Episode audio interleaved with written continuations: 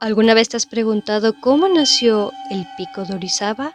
¿Y sabes quién es la guerrera Nahuani? Es una historia muy interesante y antigua que el día de hoy conocerás.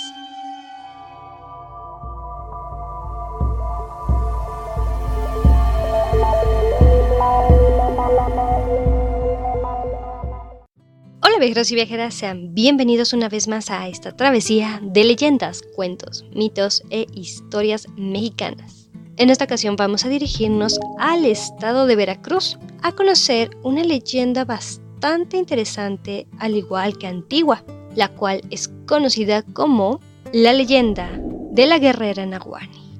Así que espero que disfruten esta historia y sin nada más que añadir, vámonos con nuestro relato.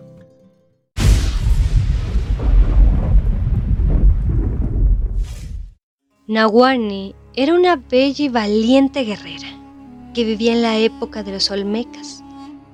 Ella solía ir siempre de la mano de su mejor amiga y dadora de consejos.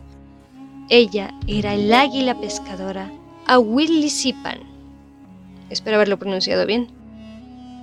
Este nombre significa Orizaba.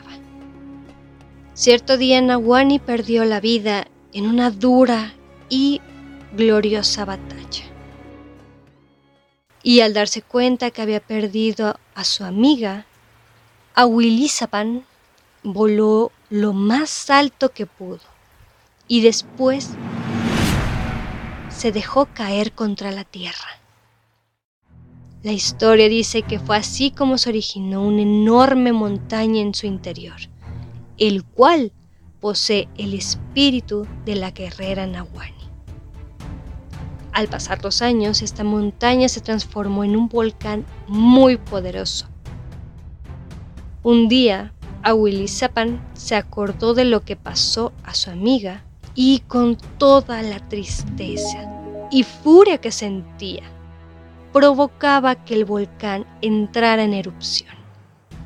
Se cree que los habitantes de los alrededores del pico de Orizaba suelen subir a lo más alto para rendir culto a esta guerrera y de esta manera evitar más erupciones y tragedias a los alrededores de dicho volcán. Así que hasta aquí acabaría nuestra cortísima historia, por lo que sin nada más, vámonos con mi usual despedida.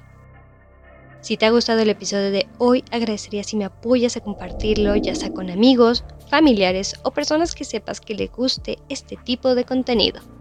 De igual manera, te quiero invitar a seguirme en cualquiera de las tres plataformas en las que me encuentro, las cuales son en YouTube como Legendarium de México y en Spotify, al igual que en Anchor como Historias Mexicanas.